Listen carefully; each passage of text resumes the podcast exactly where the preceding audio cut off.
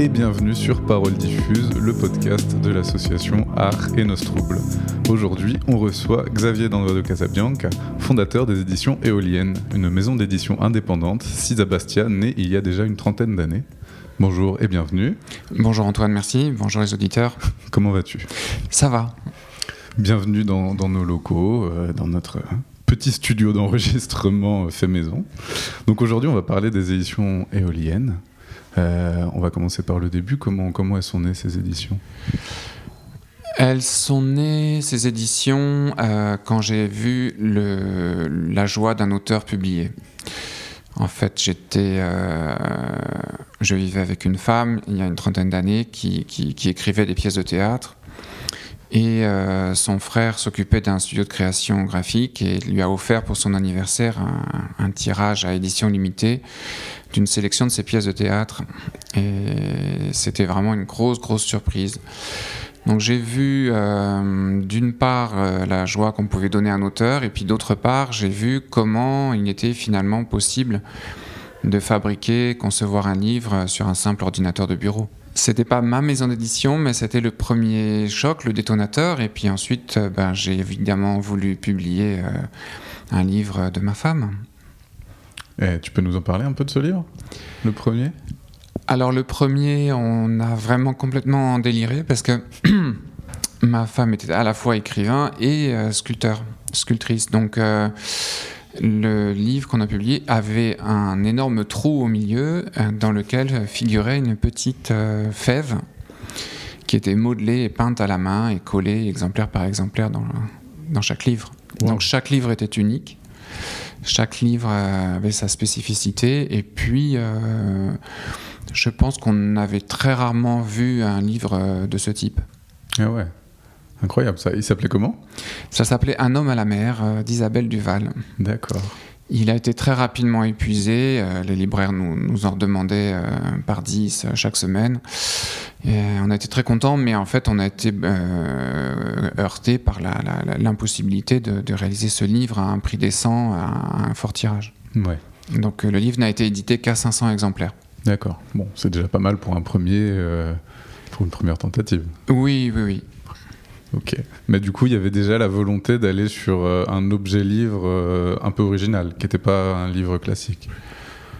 En fait, euh, on a dû pallier l'impossibilité pour nous de faire de l'édition à une échelle importante dès le démarrage. on n'a pas dit qu'on lançait une maison d'édition, on s'est dit on va faire un livre. Donc on s'est débrouillé pour faire un premier livre, et puis la vente du premier a permis de financer le deuxième et le troisième, etc. Euh, on n'avait pas d'attaché de presse, on n'avait pas de diffuseur, on n'avait pas de distributeur. Euh, et euh, on a imprimé avec des imprimeurs les, plus, les plus près de chez nous. On a fait brocher. C'était absolument génial pour moi hein, de pouvoir commencer mon travail comme ça. à l'époque, il y avait encore des, des, brocheurs, des façonniers qui étaient un peu partout en région parisienne. Et moi, je pouvais aller à pied chez le brocheur, voir concrètement qui euh, réaliser le livre, comment il se faisait, comment, à quelle température était la colle, qui, euh, comment on pouvait faire les coutures, euh, des cahiers, est-ce qu'on pouvait faire des couvertures différentes, etc. Donc j'ai appris le métier sur le tas, mais j'ai mis les mains dans le cambouis en allant vraiment, vraiment voir comment, comment le livre se faisait. Hmm. Et donc le métier d'éditeur, c'est ça, c'est de vraiment la conception d'un livre, de, de sa conception à sa réalisation, à sa vente. Alors, le métier d'éditeur, c'est un panel, c'est un peu, il faut être un petit peu euh, homme orchestre. Euh, effectivement, moi, dans ce que j'aime dans mon métier, la plus belle partie, c'est la conception du livre. C'est à quel objet ça va ressembler en fonction de quel texte. Donc, euh, trouver une adéquation, ça va de la couleur d'impression du, livre jusqu'à son papier, son nombre de pages, évidemment tout ce qui est typographie, hein, qui est le cœur du métier. Hmm mais je regrette vraiment pas d'avoir démarré à, une époque où on pouvait vraiment euh, euh, aller au calage euh, chez l'imprimeur et aller aussi au calage chez le brocheur. Ouais. Et, le travail avec les auteurs, comment ça se passe? Enfin, toi, comment tu travailles avec tes auteurs? Alors, avec mes auteurs, il, y a beaucoup hein. de, beaucoup d'auteurs et d'autrices euh, et donc d'expériences différentes, euh, puisqu'il peut y avoir euh, des auteurs avec lesquels je n'ai pas pu travailler parce qu'ils étaient, par exemple, mes auteurs favoris comme René Daumal ou Luc Dietrich, décédés en 1944. Donc là, euh, l'échange, à moins d'être un médium, était, impossible. Euh, donc il s'est agi de, reprendre des textes qui étaient épuisés ou d'aller dénicher quelques inédits euh, manuscrits. Et là, bah, la relation avec l'auteur, c'est d'essayer de comprendre un mot qu'il a écrit qu'on n'arrive pas à déchiffrer. ça peut être très très basique. Mhm. Après, pour ce qui est vraiment des auteurs contemporains, euh, je ne suis pas euh, un grand euh, interventionniste. En fait, je préfère offrir un espace de création et que l'auteur ait lui-même sa discipline, en fait, pour, pour arriver avec un, un, document quasiment prêt à, à éditer. Par ailleurs, je ne commande jamais un texte. Euh, je pars toujours d'un texte qui est déjà écrit. Euh, je, je passe pas, je signe pas généralement un contrat euh, avec un mmh. auteur sur un texte qui n'existe pas. parce que quand je l'ai fait, ça s'est pas très bien passé, en fait, tout mmh. simplement. voilà, donc quand un texte existe, je le lis et là je décide si oui ou non on le publie. D'accord. Mais du coup, oui, en fait, ça, c'est quelque chose qui s'est construit aussi au fur et à mesure des années, de savoir comment tu voulais travailler avec les gens. Parce que tu dis, tu as essayé, euh, tu as essayé des choses, tu vois ce qui a marché, maintenant tu, connais un peu plus la formule euh, qui fonctionne. Oui, après, euh, bon, évidemment, quand c'est un texte d'un sociologue ou, de la poésie, c'est pas le même. Hmm c'est pas c'est pas le même parcours. Euh, on va pouvoir en amont en fait baliser un texte, un projet, comme on l'a fait avec le sociologue euh, Laurent Mouquier. On a on a décidé d'éditer un livre en deux tomes au lieu d'un tome par exemple, hmm. et donc d'étoffer euh, d'étoffer une première partie. Après. Euh, évidemment, à la lecture du, manuscrit final, euh, j'ai suggéré qu'on enlève une phrase, qu'on rajoute un détail qui n'est pas clair, qu'on aménage quelques virgules, des choses comme ça, mais ce ne mm. sera, ce sera pas fondamentalement une réécriture du texte en aucun cas. Hein, ça, pour moi, je laisse toujours la, main euh, mm. à l'auteur ou à l'autrice sur, sur leur texte. Hein. C'est, j'interviens plus dans la, dans, la, dans la forme plastique en fait du livre. Mm. Voilà. Oui, toi, tu, tu es graphiste aussi? Voilà, c'est peut-être dû aussi à mon parcours, c'est que je ne suis pas issu d'une formation littéraire, je suis issu d'une formation artistique. Euh, donc ce qui me passionne dans le livre, c'est effectivement la forme plastique du livre. Hum, hum, hum. Et là, et là, il y a de quoi s'amuser. Oui, parce que c'est là qu'on peut remettre en cause euh, chaque livre quand il arrive un par un. Donc il y a eu des collections, évidemment, il y en a encore une récemment de, théâtre contemporain, de, dramaturge vivant. Et ça m'amuse énormément. Enfin, je prends un, réel bonheur à concevoir euh, une collection. Mais hum, je crois que c'est la spécificité aussi d'éolienne, c'est que c'est qu'il y a quand même pas deux livres qui se ressemblent. Non, ouais, là pour le coup, je peux, le dire, il y a quand même il y a un vrai travail de l'objet livre, il y a un vrai travail euh, des caractères, il y a un vrai travail euh, des, graphismes, des images qui sont dedans. Enfin, c'est des objets, c'est un peu des objets d'art à part entière, je trouve. Bah, c'est gentil de dire ça. C'est vrai que hum, ma, ma pratique artistique se, cherchait. Euh, j'étais, euh, j'étais parti plutôt dans les nouvelles technologies. Hein. J'étais parti, euh, tant qu'à faire, tant qu'à faire des études, je voulais apprendre les techniques et savoir hmm. à quoi allaient ressembler les techniques parce que j'ai pas l'air comme ça, mais je suis plutôt jeune. Donc, quand j'ai commencé mes études, ce qui était vraiment un CD-ROM n'existait pas tout à fait, Internet n'existait pas tout à fait euh, pour le grand public, euh, ni même pour certains professionnels. Euh, on commençait à faire des connexions d'ordinateur à ordinateur, mais, mais c'était pas pas vraiment vulgarisé. il commençait à y avoir des logiciels d'image de, de, synthèse qui tournaient sur des ordinateurs individuels, mais c'était pas extrêmement puissant. Euh, voilà. Et puis on commençait à faire de la programmation pour des bornes interactives. Mais tout ça était à l'état balbutiant. Hmm. Euh, ce qui n'était pas balbutiant, c'est de se rendre compte que les gens qui se jetaient sur ces médias euh, avaient pas forcément une déontologie ou une éthique et avaient quand même l'intention de travailler pour eux-mêmes à la propre gloire et déconnecter d'une tradition. Donc assez rapidement, un an après mes études à peine, j'ai tout laissé tomber pour revenir au papier. Donc au livre, à l'affiche, à l'estampe. Mmh. et là, là, on est vraiment dans une tradition. Ok. Alors, c'est quoi les thèmes euh, de prédilection de la maison éolienne? Est-ce qu'il y a des thèmes euh, récurrents? Est-ce qu'il y a une ligne éditoriale, on peut dire, à cette maison d'édition ou pas? Alors j'espère qu'il y a une ligne, sinon ça, serait grave. Euh, au tout début, on a publié des textes de, Nathalie Kuperman ou, d'auteurs qui ensuite fait leurs preuves chez des plus gros éditeurs. Donc, euh, pour citer euh, Nathalie, euh, elle a publié ensuite chez Gallimard, chez Flammarion. Mais j'ai rapidement laissé tomber cette filière, on va dire, fiction. Donc, les romans, les nouvelles. pour diverses raisons. D'abord, parce qu'il y a énormément d'éditeurs, à mon avis, qui faisaient déjà ce travail-là. Ensuite, ces éditeurs avaient bien plus de puissance, de force de frappe que moi. Euh, je l'ai compris euh, quand je me suis rendu compte que des auteurs eux-mêmes avaient parfois des cartes bleues avec euh, des frais de bouche de, plusieurs milliers d'euros par an pour inviter des journalistes. Mhm.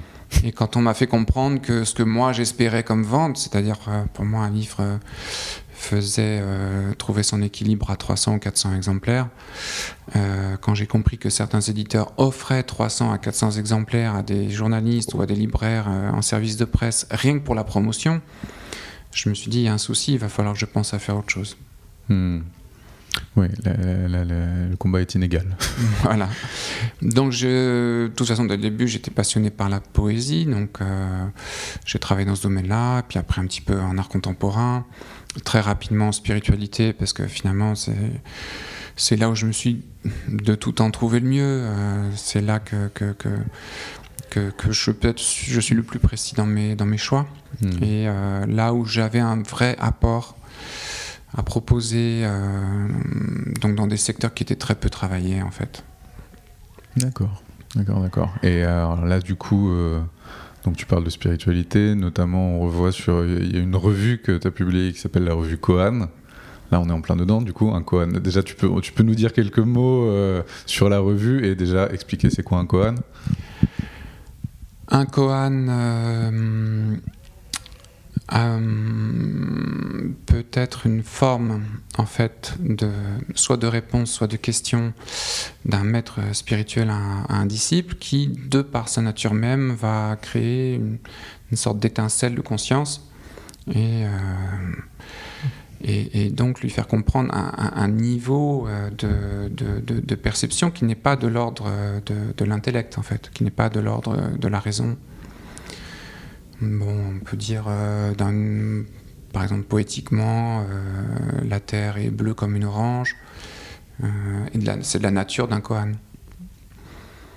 Hum, ensuite, la revue a commencé à fédérer quelques auteurs qui avaient un peu des genres différents euh, autour de cette idée que l'écriture était en rapport avec une expérience euh, spirituelle, une expérience de vie. Euh, là, il faut préciser que quand même tout le catalogue, on peut dire, des éditions éoliennes, s'est construit autour d'une ossature qui est quand même l'œuvre de René Daumal qui, qui continue, euh, donc euh, plus de 70 ans après sa mort, euh, de toucher énormément de monde et des gens très très variés, avec des textes notamment comme Poésie noire, Poésie blanche, où on fait bien la distinction entre un poète qui va travailler pour lui, qui va considérer son moi-je, son ego comme étant le centre et qui va travailler autour de sa souffrance, de la pénibilité de sa vie, et qui va même peut-être euh, provoquer euh, la difficulté de sa vie pour nourrir son œuvre, enfin des choses comme ça. Donc on va rapprocher le, poète noir euh, du mage noir. Et c'est évident que Domal promeut l'idée d'un poète blanc qui, est quelqu'un qui va, qui va construire, qui va, qui va vouloir éveiller son lecteur, qui va vouloir se nettoyer au contraire intérieurement pour faire apparaître plus de lumière, pour être plus proche d'un soi réel qui n'a rien à voir avec le, moi, je, ego. Hmm. Et, euh, et, là, je crois qu'il se passe quelque chose de particulier avec, euh, avec le lecteur. Souviens-toi de l'ami qui tendait sa raison pour recueillir tes larmes, jaillie de la source gelée que violait le soleil du printemps. Souviens-toi que l'amour triompha quand elle et toi, vous sûtes vous soumettre à son feu jaloux, priant de pourrir dans la même flamme. Mais souviens-toi qu'amour n'est de personne, quand ton cœur de chair n'est personne, que le soleil n'est à personne. Rougis en regardant le bourbier de ton cœur. Souviens-toi des matins où la grâce était comme un bâton brandi qui te menait, soumis par tes journées, heureux le bétail sous le joug. Et souviens-toi que ta pauvre mémoire entre ses doigts gourd laissait filer le poisson d'or. Souviens-toi de ceux qui te disent Souviens-toi. Souviens-toi de la voix qui te disait Ne tombe pas. Et souviens-toi du plaisir douteux de la chute. Souviens-toi, pauvre mémoire mienne, des deux faces de la médaille et de son métal unique. Extrait de Poésie noire et Poésie blanche de René Daumal. Et alors, comment on pose tout ça sur le papier? Et comment on en fait une revue? La revue, c'était d'abord une expérience, euh, c'était hum, la volonté de ne pas faire euh, œuvre seule. Après, il y a beaucoup, beaucoup de revues qui se sont créées. Euh, ça a été compliqué. Financièrement, c'était un désastre. c'était une vraie, c'était une vraie tuile. c'est très très compliqué de, de vendre une revue, euh, de, travailler sur le long terme. Hmm. Et donc au bout de quatre numéros, on a arrêté. Ça sortait tous les combien? Ça sortait de manière complètement apériodique. ça sortait quand ça sortait. Tous les ans, tous les un an et demi peut-être, je sais même plus. Ok. Là aussi, la forme comptait. J'avais fait un numéro sur deux avec des formats différents. Et donc, idéalement, il n'y a eu que quatre numéros de cette façon-là. Il y a eu un cinquième qui a été très, euh, très nouveau, euh, puisqu'il était, a fusionné avec une autre revue pour faire un numéro 5. Mais idéalement, euh, la revue aurait fait comme des, petits créneaux dans une bibliothèque, hmm. parce que l'exemplaire, les, les, exemplaires pairs et impairs avaient une hauteur et une profondeur différentes. D'accord. Une largeur et une hauteur différentes. Ah, c'est marrant. Mais déjà, la, dernière dont tu parles, là, c'est vrai que le format est intéressant. On se retrouve avec deux revues fusionnées qu'on peut lire, enfin, chacune son sens. Il faut retourner l'objet pour avoir euh, l'autre. Il y a une, pagination qui est pas. Ah, tu, peux, tu peux nous décrire un peu ça parce que c'est faut l'imaginer quand même. Euh, donc, euh, on a fusionné avec la revue Fabula qui était éditée par Claire Cecchini. Euh, la revue euh, n'avait pas le même format. Et donc ça a été un petit peu compliqué, mais on a maquetté deux revues en fait qui ont été ensuite assemblées tête bêche. Donc on a une couverture, une face par laquelle on, a, on attaque une première lecture d'une revue et dans l'autre sens, on trouve une autre vue. Et les deux revues, il fallait articuler la, le passage entre les deux au milieu. Donc au milieu du livre aussi, il se passe des choses pour hmm. qu'on tourne le livre. Et on a euh, une espèce d'hommage à une autre revue qui s'appelle La Révolution surréaliste, un peu au milieu. Alors un hommage euh, un peu provoquant, hein, parce que pour en revenir à René Daumal, euh, René avait créé une autre revue qui était la grande rivale de la Révolution surréaliste, qui s'appelait Le Grand Jeu. D'accord. Donc il y, a, il y a eu un affrontement un affrontement d'ailleurs plutôt déclenché par André Breton euh, euh, à son démarrage, qui a, carrément fait un, organisé une sorte de procès contre Domal et, son groupe de poètes qui s'appelait les, Frères Simplistes, le frère écrit PH. Et donc, il y a eu un mot très célèbre de Domal qui a dit Méfiez-vous, André Breton, de figurer un jour dans les manuels d'histoire littéraire si nous briguions quelque honneur, ce serait d'apparaître dans l'histoire des cataclysmes. Waouh Ah oui c'est cette, phrase qui d'ailleurs euh, est l'incipit de, l'édition des œuvres complètes d'André Breton dans la Pléiade. Ok. Ok, ok. Donc c'est un clin d'œil un peu, un peu mesquin. c'est un clin d'œil un peu provocateur. Ok. Euh, donc les éditions éoliennes euh, vont bientôt avoir 30 ans. Oui. Est-ce que euh, alors on va faire un truc très bateau, mais est-ce qu'on peut, c'est quoi un peu les grands moments des 30 dernières années pour toi? D'abord, il y a pas mal d'auteurs qui sont morts depuis le début. C'est de cette manière qu'en fait, de manière abrupte, on, on se rend compte qu'on a on a favorisé une écriture. Euh, je suis plutôt un éditeur fidèle, donc euh, j'ai pas énormément d'auteurs, mais je les suis, je les encourage. Euh, je suis pas interventionniste, hein, euh, comme je te dis tout à l'heure, mais ça peut m'arriver de lire quand même quatre ou cinq versions d'un texte avant qu'on décide mmh. de publier. Et ça, évidemment, ça se fait sur des mois, des années. Il y a aussi des auteurs qui ont su que j'étais là, il y a des auteurs qui m'ont dédié leurs livres. Euh, et puis on se dit que si on n'est pas là à un moment pour euh, dire il y a un point final à un texte, et ça permet à l'auteur de, le voir, de le lire. De... C'est important ce, côté, euh, ce côté d'une fin à un moment dans un travail artistique. Mm-hmm. C'est un peu comme quand un peintre, un peintre fait une expo tout d'un coup, il doit aménager un espace, il faut qu'il présente son travail et puis il y a le jour du vernissage, euh, qui traditionnellement d'ailleurs était euh, parce qu'on avait verni les, tableaux, donc ça veut dire qu'on ne revient pas dessus une fois qu'ils ont mm. été vernis. C'est un peu la même chose en édition. Mm. C'est vrai que c'est compliqué d'amener ce, Enfin, genre, je sais plus qui, qui j'entendais dire ça il y a pas longtemps. Je crois que c'est Alexandre Astier qui racontait, euh, qui disait Moi j'adore faire mes vitres parce que la vitre a une finalité. On nettoie sa vitre, il y a une fin. Alors que dans l'écriture, Putain, c'est compliqué de trouver le moment où enfin on a, on a fini réellement d'écrire parce que c'est jamais fini. On n'est jamais très. Enfin, on pourrait toujours revenir travailler euh, ce qu'on fait et c'est compliqué de trouver. Bah ouais, de mettre le point final, comme tu dis. Bah là, ça a été un, une des choses qui m'a fait prendre une décision aussi, hein, parce que il y, a, il y, a, quelques années, on s'est demandé si euh, l'édition de livres numériques, donc les, les, les fichiers EPUB euh, pour liseuse et pour tablette, euh, au moment où tout ça est arrivé, euh, finalement, on inventait le, la faille du système qui va avec, c'est-à-dire qu'on peut remplacer, d'abord on peut mettre en ligne un livre numérique en quelques secondes, mm-hmm. enfin dès lors qu'on a euh, éventuellement un distributeur numérique, ce qui est mon cas. on peut aussi bien le retirer et en mettre cinq minutes après une nouvelle version. Donc avec cet avantage de l'édition numérique, on, perd, euh, perd l'avantage de l'édition papier parce que euh, l'auteur qui arrive et qui met un, point final et qui dit euh, bah, le fameux bon à tirer, on envoie le livre à l'imprimeur, ne peut plus vraiment revenir sur le livre. Parce qu'une fois qu'il est en circulation, d'abord en général il est en circulation pour des années, à moins que le, livre soit retiré très très vite, hein, ce qui est arrivé.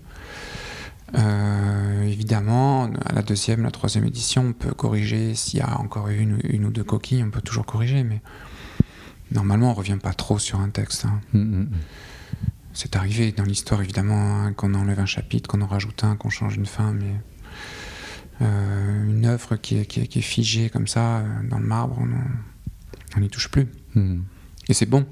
C'est bon pour la, pour la création, pour l'œuvre, je pense bah que c'est bon. Et euh, donc, ouais, tu parles de liseuse euh, numérique. Euh, donc, ouais, à l'heure du numérique, pour toi, le, livre, il a toujours un avenir? Le livre papier? Oui. Alors, d'abord, j'encourage la lecture, la lecture globalement. J'ai pas de préférence en tant qu'éditeur entre un livre papier et un livre numérique, du moment que le texte est lu. Après, en tant que lecteur, j'ai une préférence. En tant que lecteur, euh, je lis pas un, texte sur, sur, sur liseuse. Je, travaille déjà une bonne partie de la journée sur écran, euh, voire toute la journée. Je travaille aussi un peu avec mon smartphone. J'ai pas envie en plus de lire euh, sur un écran. Ça, même, même si les liseuses ont fait des grands progrès d'ergonomie et, ont des avantages, notamment le choix de la taille du caractère pour les gens qui ont des problèmes de, de, de vision. Euh, mais euh, en tant que lecteur, je, préfère le papier. En tant qu'éditeur, euh, ça m'était arrivé de, publier un texte d'un ami qu'il voulait absolument publier. Moi, j'en avais absolument pas les moyens. Donc, on avait fait à l'époque un petit tirage très court en édition numérique, alors en impression numérique, pas en édition numérique. Hmm. Donc, une, impression qui n'était pas de très bonne qualité à l'époque, qui s'apparente à de l'impression laser ou de la photocopie. Et puis, euh, quand le texte a été épuisé, euh, malgré tout, j'avais encore moins d'argent, on l'a publié en numérique pour voir. Et donc, il, il s'est mis à se vendre en, en EPUB hein, pour liseuse.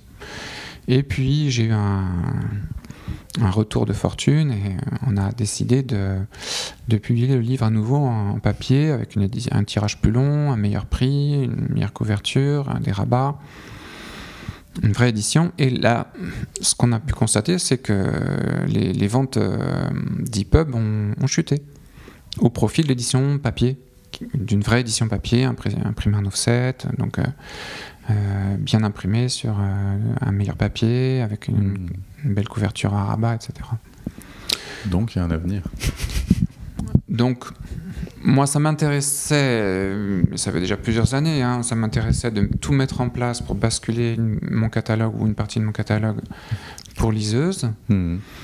Euh, en fait, j'ai fait très peu de titres pour liseuse et pour l'instant, par rapport à ce que je publie, mmh. par rapport au goût de la lecture que je recherche, par rapport au type de texte que je, je cherche à promouvoir, à faire connaître, j'ai pas du tout envie de, mm -hmm. de, mettre le paquet sur l'édition euh, en EPUB. Bah, et là, pour le coup, tout le travail fait autour de l'objet, euh, plus compliqué à réaliser sur du numérique. C'est autre chose. Voilà, c'est pour ça que quasiment les seuls textes que je peux publier, c'est éventuellement euh, ce, qui, ce qui est plutôt de la, de la, de la sociologie. Euh, mais même un texte philosophique, moi, j'ai pas envie de le lire sur écran. Mm -hmm. Euh, au contraire, là, j'étais vraiment fasciné par le travail d'une revue en ligne qui s'appelle Rob, hein, ici en Corse. Mm Et j'étais rebuté par la navigation dans un site avec déjà plusieurs dizaines de, de, textes proposés.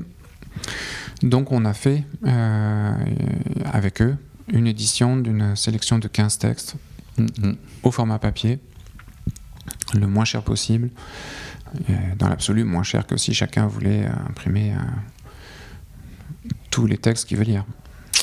Ouais, Rob, on reviendra plus en détail, on fera un podcast spécialement avec eux. Rendez-vous calé, ça c'est prêt.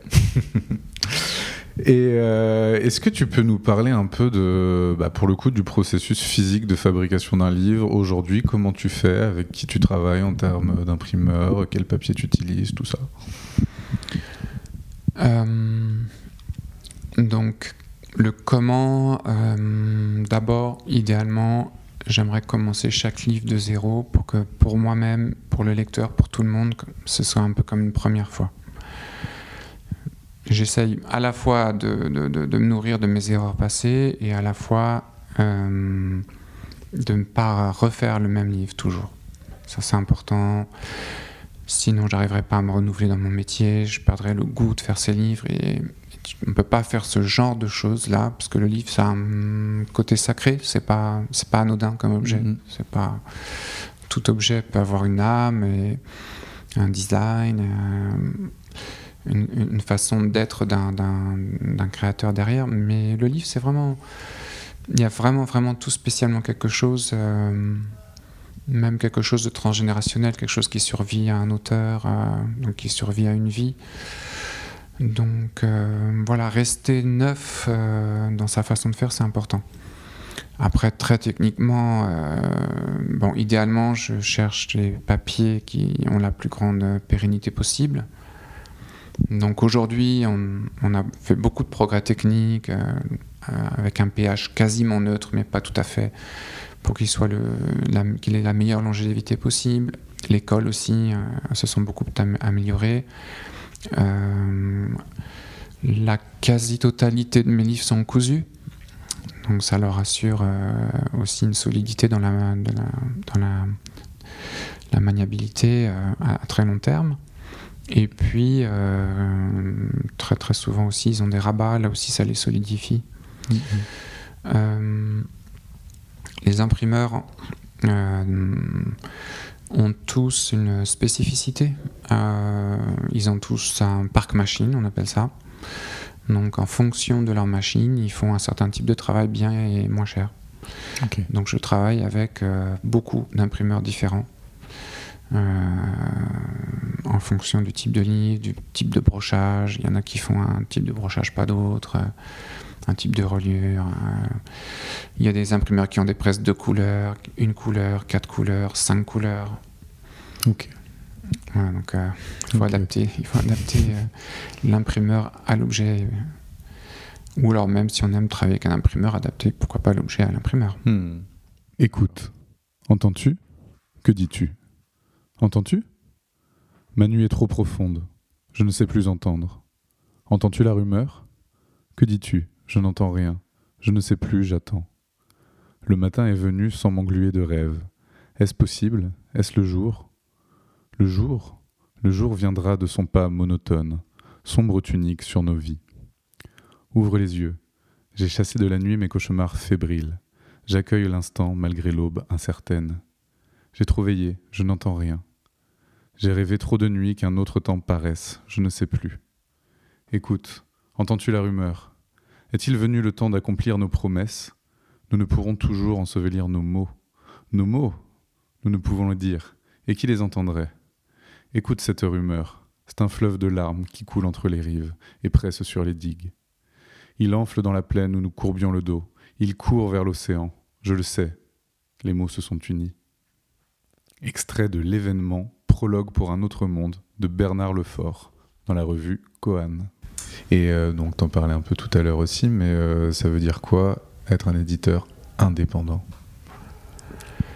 Euh, D'abord, l'indépendance, l'indépendance telle que je l'ai vécue, ça a été de toujours m'arranger pour en parallèle gagner ma vie comme graphiste, pour ne pas avoir à, travestir ma, ma, ligne éditoriale et commencer à publier des livres pour qu'ils marchent.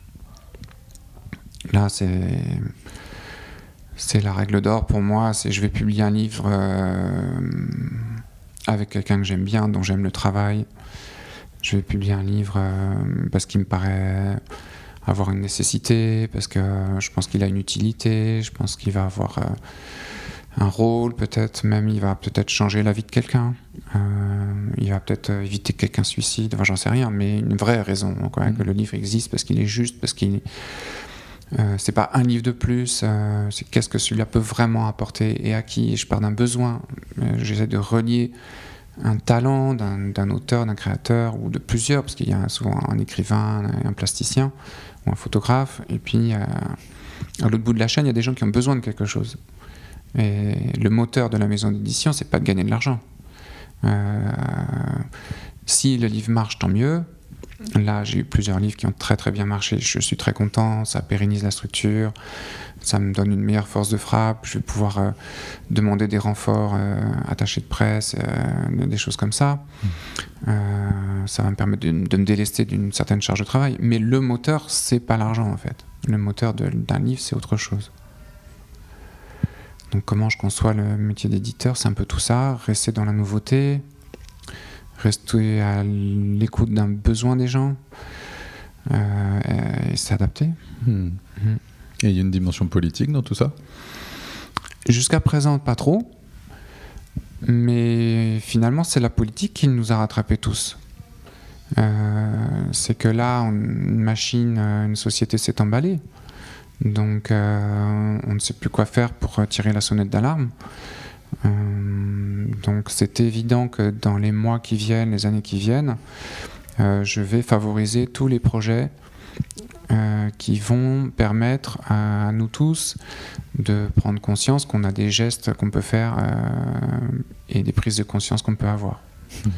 par rapport au climat, par rapport aux déchets, par rapport au risque euh, d'une société totalitaire qui, qui, qui, affleure trop près de nous. On le voit bien. Mhm. on voit où ça conduit. On voit Poutine en Ukraine, on voit Bolsonaro et, la forêt amazonienne. Enfin, et même, quand bien même on, se réjouirait un jour J euh, que Joe Biden passe contre Trump, euh, Trump revient dans deux ans. C'est la même chose pour Bolsonaro au Brésil. Donc Mhm. je ne suis pas un éditeur de politique, mais on a quand même un rôle très précis d'apporter de la beauté, euh, de, de- de- de- de rapprocher les gens de ce plaisir de lire, de se couper de l'écran, de ne pas être tracé. Quand on lit un livre, on n'est pas tracé, on sait, personne ne sait qui vous êtes en train de lire, ce que vous êtes en train de lire. Et donc on ne va pas vous adresser des publicités ciblées parce que vous êtes en train de lire ça. Y compris des publicités qui tendraient à vous faire changer d'avis sur ce que vous pensez, vous, être une éthique. C'est peut-être ce qui s'est passé aux dernières élections américaines. On est en train de, Mm, mm, mm. de s'en rendre compte dans la- l'actualité brûlante.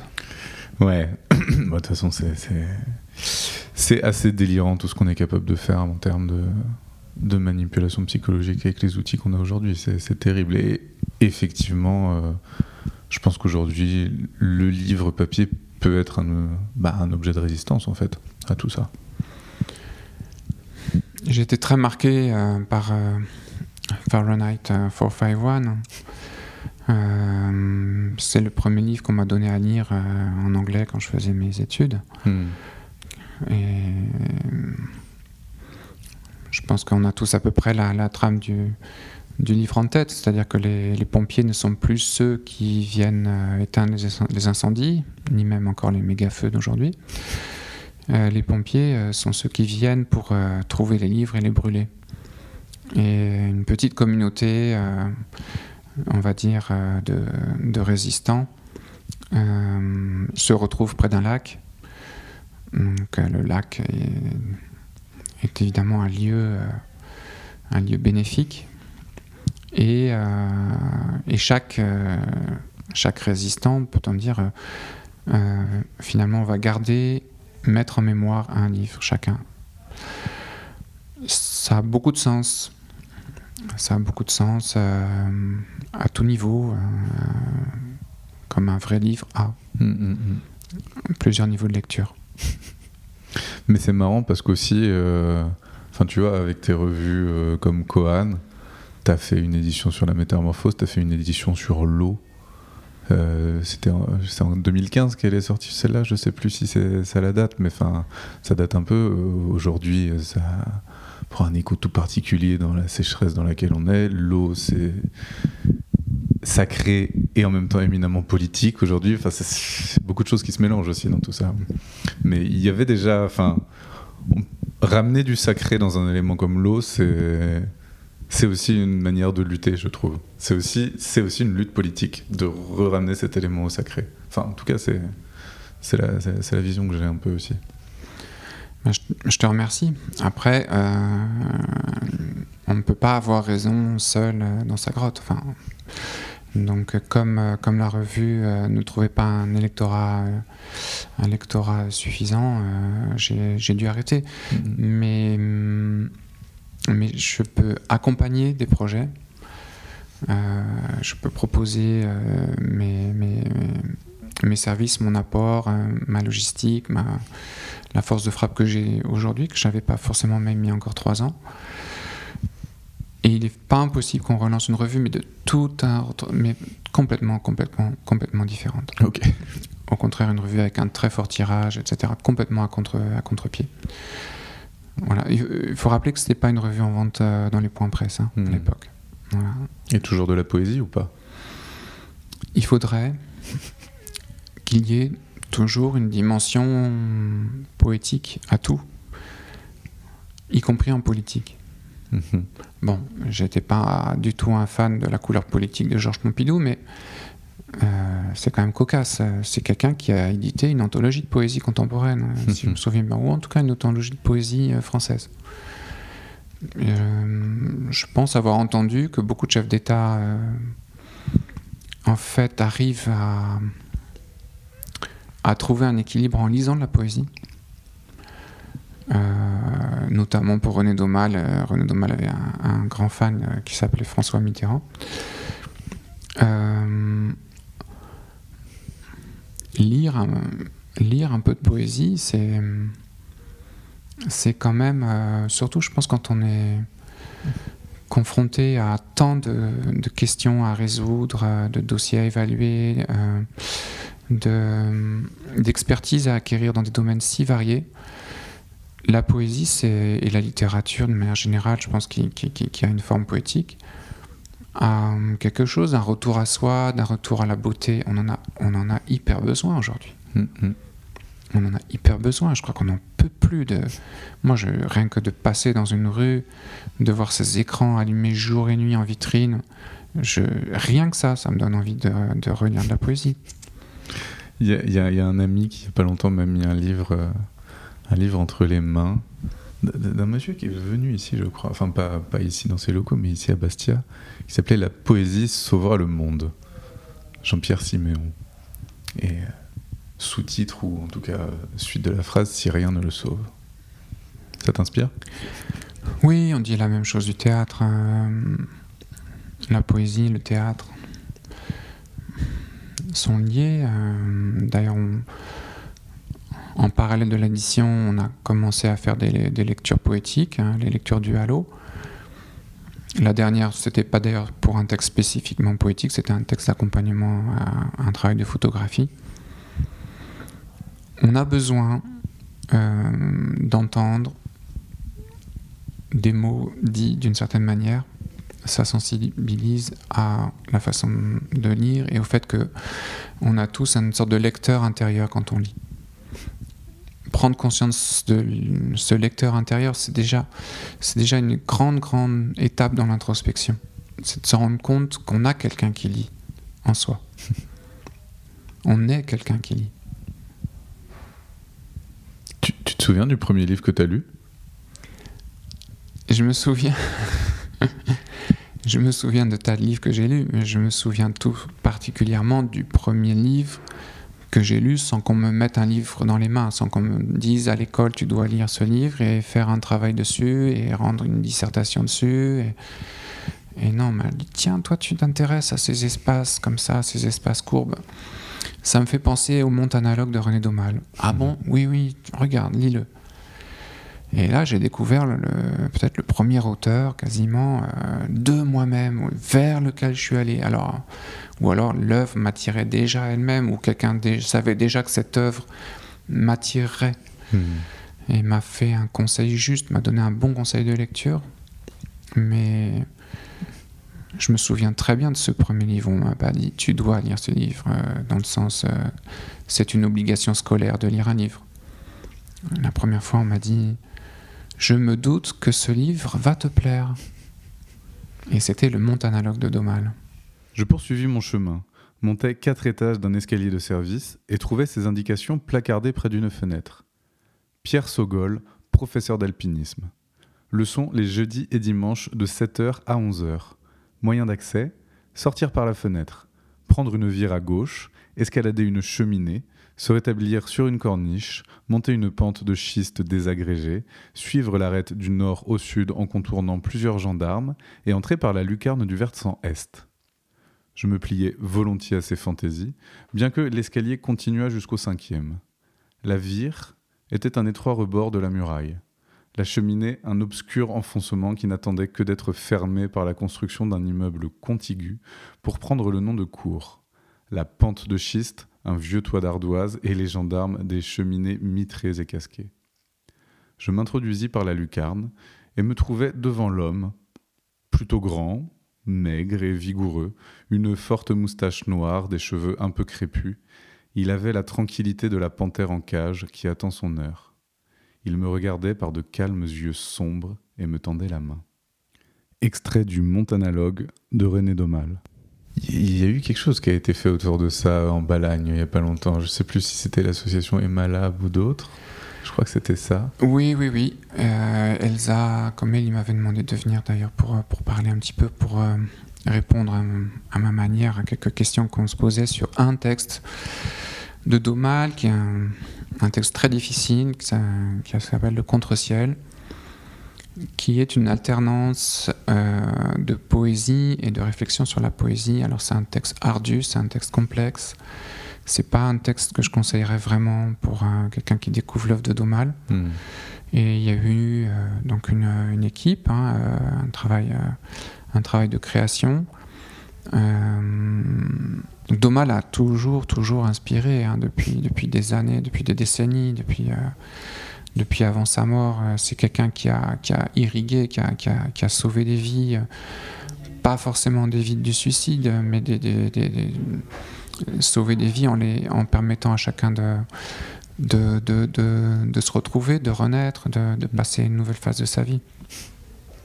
Oui, ça doit servir à ça, un livre.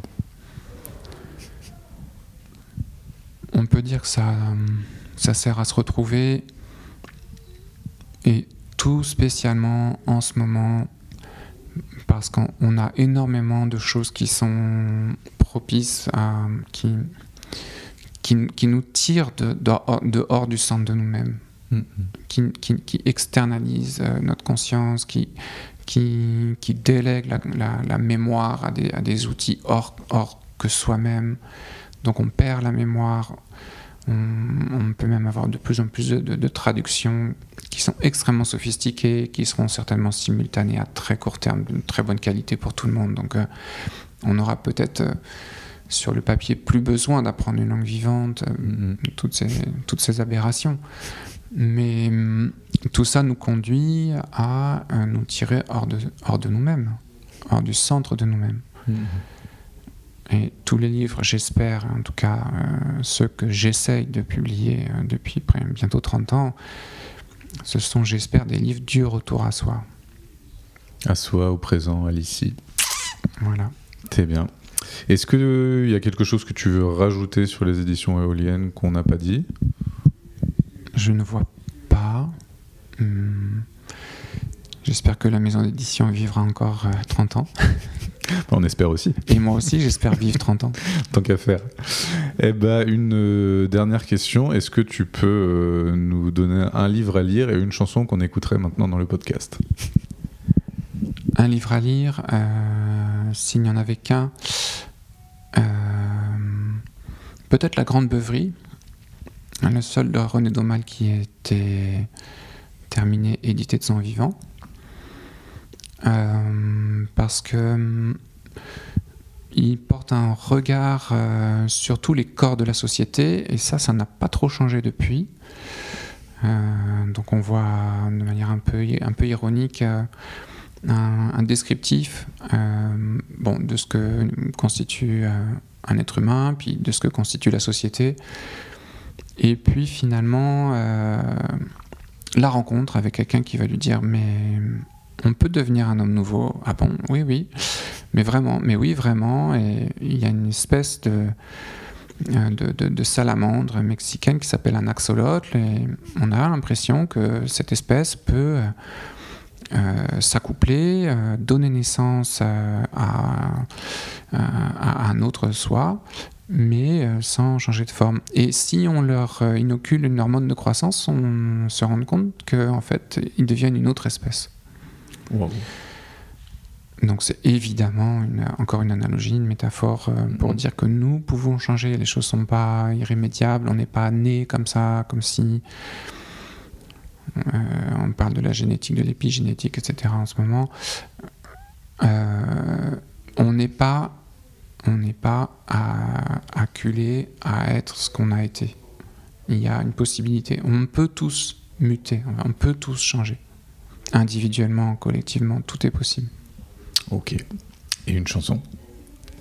N'importe laquelle, euh, la chanson qui t'a marqué ou la chanson du moment, ce que tu veux. Une seule chanson. Et eh oui. une seule chanson.